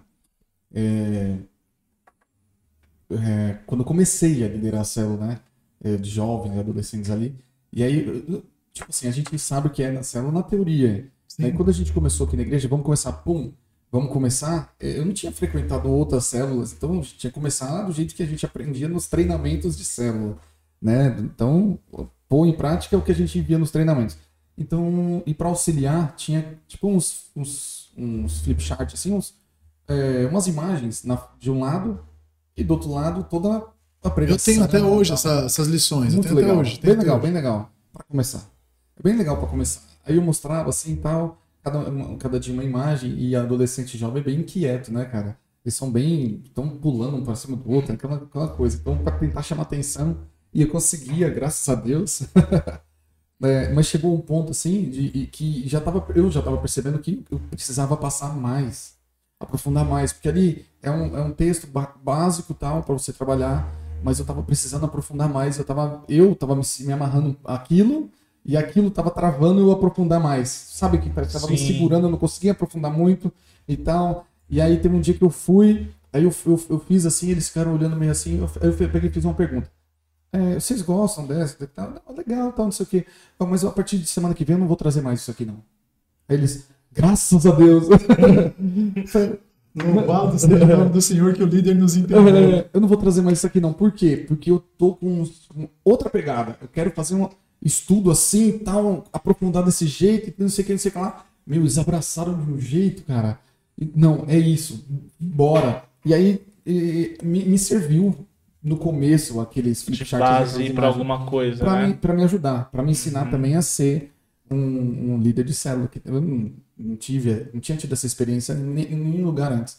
E aí me ajudou muito. Mas é, dali pra frente foi um divisor de águas. Eu Falei, não, agora a gente vai aprofundar. Vocês querem palavra? Então, é, eu tava na pegada de teologia lá no ITQ, já tava na febre, sabe? E eu pegava tudo aquilo que eu aprendi ali, eu já vinha com na célula. Rapaz, uns estudos pesados assim, é, e eles absorviam de um jeito e chegava depois babando, Fábio, isso aqui que eu tô lendo e tal. E, Nossa, vamos, não, meu, Cara, mas você vê que legal, gostoso, né? cara. Você tem. é, o, o bacana da hora, questão da célula é isso, mas vê.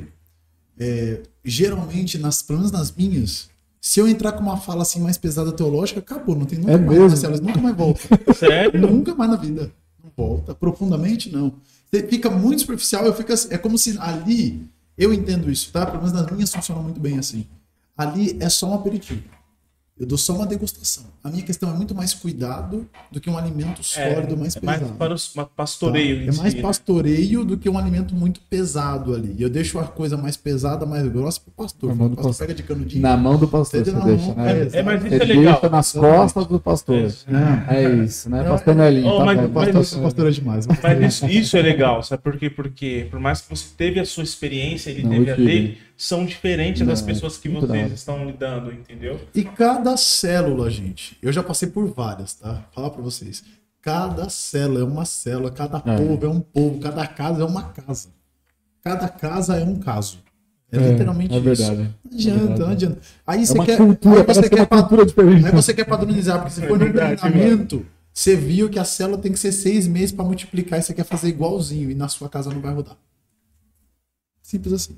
Eu acho legal você, a, a pessoa que vai tomar conta de uma célula, saber identificar Sim. o seu ambiente em si. público que ela entendeu? tá. o Exatamente. público que ela tá. Por exemplo, minhas células são aqui na, na comunidade onde eu moro. É um povo que tem uma escolaridade baixíssima. Se eu ficar falando. Gente, se eu, se eu só falar a palavra escatologia, já assusta. Acabou. Tu não sabe o que, que é. Deixa eu te fazer uma pergunta. Muito séria essa pergunta agora. Mudou até a fisionomia, gente. Vocês talvez não estão vendo a cara dele. Mostra a cara dele. Ele ficou sério agora. Uma pergunta agora. Gabriel Abidon. Sigam ele nas redes sociais. Abidon Decor. Siga lá. Abdon Decor da empresa. Gabriel Abdon também lá no Instagram. E No canal do YouTube. o Gabriel Abdon também no YouTube. É isso aí. Eu posso usar a, como métrica de sucesso da minha célula a quantidade de pessoas que a frequentam? Depende. Se você está discipulando essa quantidade de pessoas e se elas vão para algum lugar depois de você, pode usar. Agora, se é um bando de crente, tudo dentro da sua célula, sua célula, irmão, sinto em te dizer que é quase um fracasso. Simples assim. Se você não está discipulando e preparando esses que são crentes, se a sua célula não é uma escola para eles, para eles irem, isso, enviar, você está certinho, parabéns, manda bala. Agora, se sua célula não ganha ninguém, não chega gente nova e continua aquele mesmo crente, até eu, eu, eu digo pra você porque eu já vivi isso, tá? Sua célula vai virar um centro de fofoca e vai fechar. Simples assim. Qual que é a questão da célula? A célula é um organismo vivo. A máxima da célula é sua multiplicação. É você cuidar bem, treinar bem e multiplicar. Fazer daquela casa uma segunda casa porque aquele povo já não deu. Você não consegue administrar 30 pessoas. Então, 30 já é um número excelente para multiplicar em dois grupos. Você ter 15, mas você pega dois ali, você já treina um líder, um vice. Olha, vocês vão assumindo. O que eu faço nas minhas é o seguinte: eu vou saindo de cena. Eu não saio. Isso aí, e é aquilo que eu falo: cada caso é um caso. Mas, por exemplo, tem gente que envia o líder novo para casa nova. Eu vou para casa nova e deixo o líder na minha casa, na casa que eu estou. Porque ele já está familiarizado com a casa, para ele é mais tranquilo. E a ideia é que ele faça isso com o próximo. O próximo assume a mesma casa e depois ele vai para outra. Então isso é bacana. Se ele está treinando aquelas pessoas para elas irem, maravilha. Ok. Mas sua célula não ganha ninguém, não batiza ninguém e só vai os mesmos de sempre, sua célula é uma célula fa fadada ao fracasso. e o tempo passou, né? É essa a questão que nós já estamos Não, aqui. Tranquilo. Tá? A isso. E é uma célula fadada ao fracasso, infelizmente. É, é uma verdade. Vai passar um tempo, aquilo ali vai ficar chato, porque você já não faz mais nada diferente, as pessoas não chegam. Por quê? Eu acho importante você ter resultado. É, Deus não olha número. Não, tem até um texto, irmão. Tem um livro da Bíblia, chama Números, tá? Pra você achar que Deus não vê número. Tá bom? Você achar que é religioso. Não, mas Deus vê a in- a intensidade do coração. Tá bom. Um- Uma igreja com uma pessoa não, não vai. Ué, qual é a sacada de qualquer pastor, qualquer líder? É ver gente chegando. Eu tô, pelo menos o meu pastor, gente. Pulo de alegria quando você tem um. Tá tudo normal lá que o culto tem 200 pessoas. É. Fica- Eu entendi o que você quis dizer, mas assim, ó, eu acho que ainda a gente pode correr um risco nesse sentido. Isso pode acontecer de eu estar mais me apegado com o resultado do que eu Da querer do- com a qualidade da coisa em si. Mas as duas coisas acompanham mutuamente. Ó, eu já vi casos, não, não é casos isolados, são muito casos de as pessoas focarem mais no resultado. Eu vi muito isso. Não, Fábio, quantas pessoas você levou na sua última célula? 12? Não, cara. Tinha que ter levado 24, 32. A, a, as pessoas es- estavam mais focadas no número do que às vezes na, aí- na- na qualidade mas, mas da, aí da tá, coisa. mas ela tá perdida no princípio. Porque é o seguinte, um exemplo, se, a gente- se eu tenho uma célula com, com 10 pessoas e eu ficar. a- Aí isso é uma opinião minha. Se eu ficar com uma célula com 10 pessoas, cara, e, e eu ficar durante muito tempo e eu compartilhando aquilo com as pessoas, eu não consigo ver uma coisa ruim nesse sentido se não crescer. Se ficar aquelas 10 pessoas. Mas chega uma hora que ela vai parar. E a intenção da célula já não é essa. O processo celular. Pensa no seu corpo, é a mesma coisa. O que, que acontece com uma célula? Em determinado tempo, ela vira duas. Por quê? O que, que acontece? Isso vai, vai, vai criando uma rotina, o grupo vai perdendo a visão que tem que ter. O processo de célula, e eu falo que aí a gente tem que tomar cuidado, porque senão vira um grupo de comunhão. É. Grupo de comunhão é diferente de uma célula. A gente tá Como falando de assim? célula, Como célula. assim grupo de Um comunhão? grupo de comunhão. Você sente e se reúne com uma galera que você já conhece, já é seus amigos, você tem afinidade. Isso daí pode ficar por até o resto da vida. A Não tem né? nenhum problema. Fez na casa do Rich. Não tem Sim. nenhum problema de ser aquilo. Sua célula vira isso depois. Mas a célula é uma ferramenta de evangelização. Uma ferramenta de evangelização tem que ter gente nova. Uma ferramenta de evangelização tem que ter critérios. E eu não estou falando apenas dos números. Claro que os números são importantes. Você precisa medir as coisas.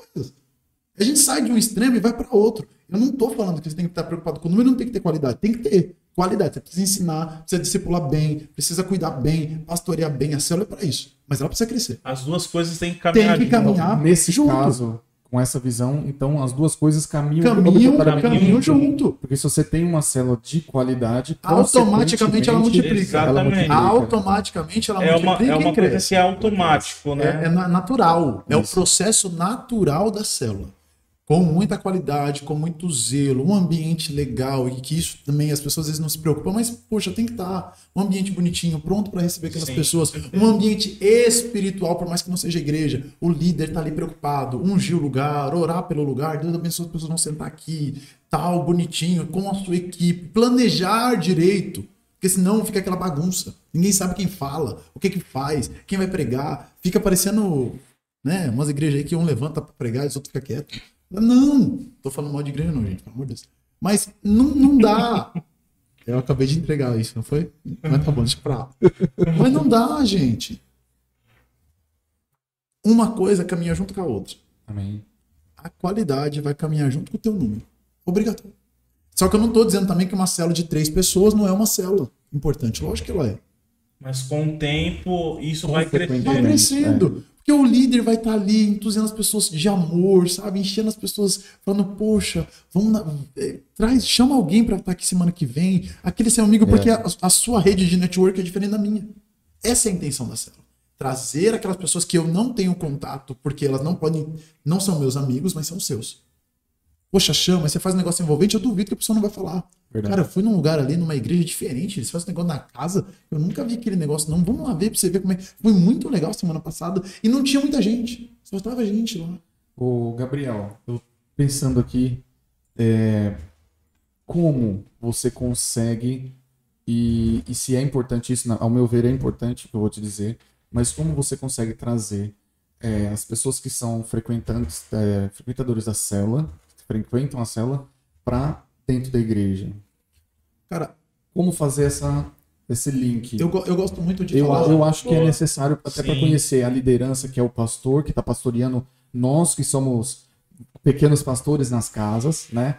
Isso é importante com que aqueles que são que frequentam a célula conheçam a estrutura, a igreja, tenham essa comunhão não só conosco, com os outros que frequentam outras células. Então é, é importante, para, ao meu ver, é importante isso. Mas eu vejo que existe um pouco de dificuldade de fazer essa transição. Você vê isso ou, e como fazer isso? Você tem uma Cara, eu acho que isso tá muito ligado ao coração do líder primeiro. Tá? Eu acho que isso tá muito ligado ao coração do líder. Se o líder é apaixonado pela igreja local dele, automaticamente o povo que ele cuida será. Não tô dizendo de primeira, mas você vai contagiando, você vai colocando isso dentro do coração daqueles, daquelas vai pessoas que você criando cuida. desejo nas pessoas. Vai criando um desejo. Ó, eu vou dizer o meu exemplo de Guaraná. Eu tinha que ir de peru. Porque dia domingo eu tinha que trazer o povo para a igreja. E eu sempre, eu sempre gostei de ter uma célula ou outra que eu falava sobre a visão. Eu explicava o que, era uma célula para as pessoas. Eu falava que a célula funciona como um pássaro de duas asas, que um pássaro com uma asa só não voa. Você só aqui na célula, você não tem esse alimento profundo, porque eu nunca dei. Você não tem. Você só vai ter isso na igreja, irmão. Quer conhecer mais? Só lá. Aqui é só o que eu tenho para te dar. É isso aqui. Não dá para me empregar. Não né? dá para fazer o profundo com 20 minutos de palavra, que é o que eu fazia. Porque no mais eu perguntava como é estavam as pessoas, a gente tinha o tempo do lanche. Tudo isso era importante. Então não dá, amigão. Quer conhecer mais? Tem a igreja. E isso também tem a ver de como o pastor define a sua estrutura. Porque o meu pastor ia visitar as células. Nunca uma célula ficou sem saber quem era pastor da igreja. Nunca ficou. Então, é, isso vai muito de quem é o pastor da igreja, de quem é o líder, mas se o líder é apaixonado pela igreja local, e ele tem que ser para ser um líder, automaticamente as pessoas vão ser, porque é um princípio da palavra. Você só reproduz aquilo que você é. Ponto. Maçã só dá maçã, laranja só dá laranja. É, não, mas é, é, é uma coisa automática mesmo. É natural. né? Natural. É automática não, natural. Natural, mesmo. nem automática, é natural. É natural. O cara vai- sabe, você encher, você vai pra sua célula na quinta e você vai falar assim: gente, o culto de domingo, meu amigo, vai ser. Sabe? Você cria isso no coração das pessoas. Eu, eu, eu tinha, eu, eu tinha que me organizar, porque às vezes não cabia. Às vezes eu tinha que ir com o meu carro, com a perua, pra trazer o povo. Não cabia. Só que esse sempre foi meu coração. Aí o líder tem que estar pronto para se deixar se gastar também. Por quê? Seu domingo, seu culto começa às 6 horas, eu ia para Guaianás, eu tinha que estar 4 horas em Guaianás com o carro. Agitar o povo, Pra organizar. Ah, aí tinha aquele que tava assim meio desmotivado, ah, não sei, não quero ir, eu sou chato. Falei, não, você vinha até aqui, você vai. Pode colocar uma roupa lá agora. Bora, bora, bora, bora, bora. E a dica, porque assim, a gente fazia. Eu, eu quando a gente, eu saí de Guaianás, que foi quando né, a gente começou um, um trabalho, uma congregação, que eu as- liderei uma congregação da minha igreja por um ano. É, quando eu cheguei em Guaianás, a célula tava morrendo. Porque ficou assim. As mesmas pessoas, não sei o quê. Tipo, eu cheguei na, na célula com três pessoas. Eu, mais duas pessoas que foram me ajudar e três pessoas da casa. Quando eu saí de Guaianás, estava funcionando cinco células. Eu tinha quatro casas diferentes. Multiplicação a partir daquela casa. Todas geograficamente perto, mas com pessoas diferentes. Eu tinha duas células kids e três células de adulto. Treinando os líderes, fazendo eles nas casas, fazia, fazemos evangelismo. Então é um processo. O número acompanha. É, Se a sua qualidade for boa, o seu número vai junto. Simples assim. É, isso é, Simples isso é muito top, cara. Nossa, mano. Muito bom isso, cara, ouvir Top. isso. Foi bom, foi bom. Nosso papo foi muito bom. Foi Tem algum detalhe aí que você quer Eu Acho que não, cara. Conseguiu sanar suas dúvidas? Com certeza. Professor desse também, né, Professor mano? desse, né? Eu amo isso, né? Aí, só para encerrar, mas a, a nossa, nossa congregação saiu de uma célula. Aconteceu algo que não era comum para mim. O povo começou a crescer demais, crescer demais e não vinha liderança. No meio do povo não havia líderes. E eu falei, e agora? Você não achava quem queria a responsabilidade para assumir. Você não conseguia visualizar isso. E é assim, minha garagem cabe tranquilo ali umas 20 pessoas, mas começou a dar 50. Eu falei, pastor, socorro. Você de ajuda lá, porque não tá dando mais não. Eu já tentei separar, joguei uma parte no meu quarto, outra parte na minha sala, não tá dando. Foi aí que o pastor falou, ó, vamos, vamos alugar um espaço, você faz um culto lá. E a gente ficou com o, o tabernáculo, né, que na nossa, na nossa denominação chama-se assim, uma congregação. E ficamos aí um ano. Um ano e meio. Fechamos por causa da pandemia. A gente decidiu não ficar com dois aluguéis, então é tudo geograficamente perto. Mas, é, e aí eu volto naquela frase, tá? Se você cuidar bem, as coisas vão crescer. E talvez você que é um líder de célula hoje é o pastor de amanhã. Amém. Então, é isso. Amém. Amém. Aquele que deseja o episcopato, boa coisa deseja. Então para com esse negócio de ir assim, ai, essa falsa modéstia, sabe? Eu não fui chamado pra Coisa, isso. coisa honrosa, coisa É, honrosa verdade. é, servir a Deus. Coisa honrosa é se um dia o Senhor te chamar para ser um pastor. Isso é uma honra. Você, se você deseja isso no seu coração, receba isso na sua vida e tenha muito zelo, muita alegria pela presença de Deus. Amém. Fica só apontando pro outro, não, viu, Luiz? É. Pelo amor de Deus. Como ele tá apontando pra mim, eu tô recebendo, né? Ele devia estar apontando pra Eu, ele. eu, né? eu recebo, eu recebo. Eu recebo. Amém. Amém. Amém. Que papo top. Foi muito bom, Muito cara. bom, muito bom muito demais. edificante, muito edificante. Muito bom. E agradeço a sua, sua visita ao nosso podcast. Uau, eu agradeço demais. Eu agradeço demais. Fico honrado com a sua presença aqui. Eu mais ainda. Acredite, de verdade, muito mais. Fico muito feliz por a gente ter conseguido abordar uns temas bacanas aqui hoje. Acho que tudo na direção de Deus aqui, né? Muita coisa a gente nem conversou antes. Muita coisa nós não conversamos antes, gente. É Simplesmente incrível. Mas eu acho que é isso que é o podcast mesmo, né? É. É, uma conversa, a gente tem alguma coisa base, mas a gente vai desenvolvendo uma Tá ideia. bom. E deu muito certo. Graças a Deus. Glória a Deus por isso.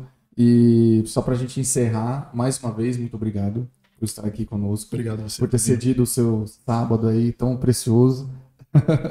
de estar junto com a gente com- conosco. É precioso, sim, porque você poderia estar na sua casa, com Sim, seus sim, filhos, sim. com a sua esposa, Com mas você certeza. cedeu para estar aqui. Nós ficamos muito felizes e honrados por você estar aqui. Deus abençoe a sua vida, o seu ministério, Amém. a sua família, a sua igreja, o seu pastor, a vida do Amém. seu pastor, em nome de Jesus. Amém. Amém? E deixamos um recadinho de novo para quem está aí com a gente. Sigam Gabriel Abdon nas redes sociais. Abdon Decora, é isso, sua, sua A empresa? decora da empresa. Você isso. trabalha com o que especificamente? Nós trabalhamos com artigos de decoração, cortinas, persianas, papéis de parede. Logo, logo vai ter um item aqui nesse estúdio, vocês vão ver. Vão- Show de bola, show de bola. bom? Patrocinadores, né? Aí, é, eu já dei a letra antes da gente começar, a gente tá precisando de patrocínio e tal, então já fica a letra. Deus vai mover meu coração. Amém. Então você que tá aí, siga ele no Instagram, que você tem o Isso, perfil da isso. empresa, e siga ele também, Gabriel. Temos perfil da Abdon. empresa nos dois. No Facebook temos uma página, no Instagram também temos lá. E Gabriel, se você procurar Gabriel Abdon, você acha tudo. Tá tudo linkado dentro dos meus perfis lá. Amém. Amém. Alguma coisa aí? Siga-nos. É siga-nos. Siga-nos. É. Também nas redes sociais. Siga-nos. Siga-nos. Siga-nos, entre irmãos, Siga-nos, no bons. Instagram. Entre Irmãos Podcast, no YouTube, no Instagram e no Facebook. no Facebook. também. É, é ativar também o sininho das notificações, porque tá- a gente tá tendo um probleminha com isso, né? É, a gente teve um, um bom engajamento no primeiro vídeo, porque nós divulgamos é, nas nossas redes sociais particulares e disparamos pessoalmente, particularmente. Eu mandei pro seu pastor, mandei para alguns outros pastores, para alguns amigos, falaram, assiste isso aqui e tal, me fala o que, que você achou. Então ele assistiu, outros pastores me assistiu, Fábio, top e tal, tal, tal. Então dali para frente, é, fica enchendo o saco, né? Ficar mandando toda semana, ah, pastor, assiste isso aqui, saco, é. Mas, mas a verdade Mas- é o seguinte: para engajamento agora de começo, eu sinto em dizer, você vai ter que ter o chato. É, depois Manda- sou chato, não tem jeito. É, mas é você isso. faz um Mas- grupo mesmo, coloca um monte de gente. E manda bala. Manda, manda lá na linha de transmissão, manda bala. Mas é você que entrou e se inscreveu no canal, ativa o sininho, porque nós estamos programando todo dia ter vídeo. Todo dia ter vídeo. Sim. Então nós fazemos a, a nossa gravação aqui aos sábados, daqui a pouco esse vídeo já vai pro ar. E nós vamos soltando os cortes segunda, terça, quarta, quinta e sexta. E ainda faltou dois cortes que não deu pra soltar, É. porque essa semana ficou muito em cima, então a gente vai. Explica pro pessoal o que são os cortes, Fábio. Os cortes são os, os melhores momentos ou temas que a gente tomou na conversa durante esse papo de uma hora e meia que tá saindo aqui. Sim. Então, de repente, tem algum tema que a gente abordou aqui que foge um pouquinho do tema central, esse, esse picadinho esse, a gente vai cortar e a gente vai criar um vídeo de 10 minutos, de 8 minutos, no Aí vai máximo variar bastante, 12 né? minutos pra disparar também no YouTube. Pra- às vezes fica mais fácil. Tem pessoa que não ouve podcast tão longo. Eu gosto. Eu gosto de estar trabalhando, coloco um fone e deixo o podcast rolando e adoro isso.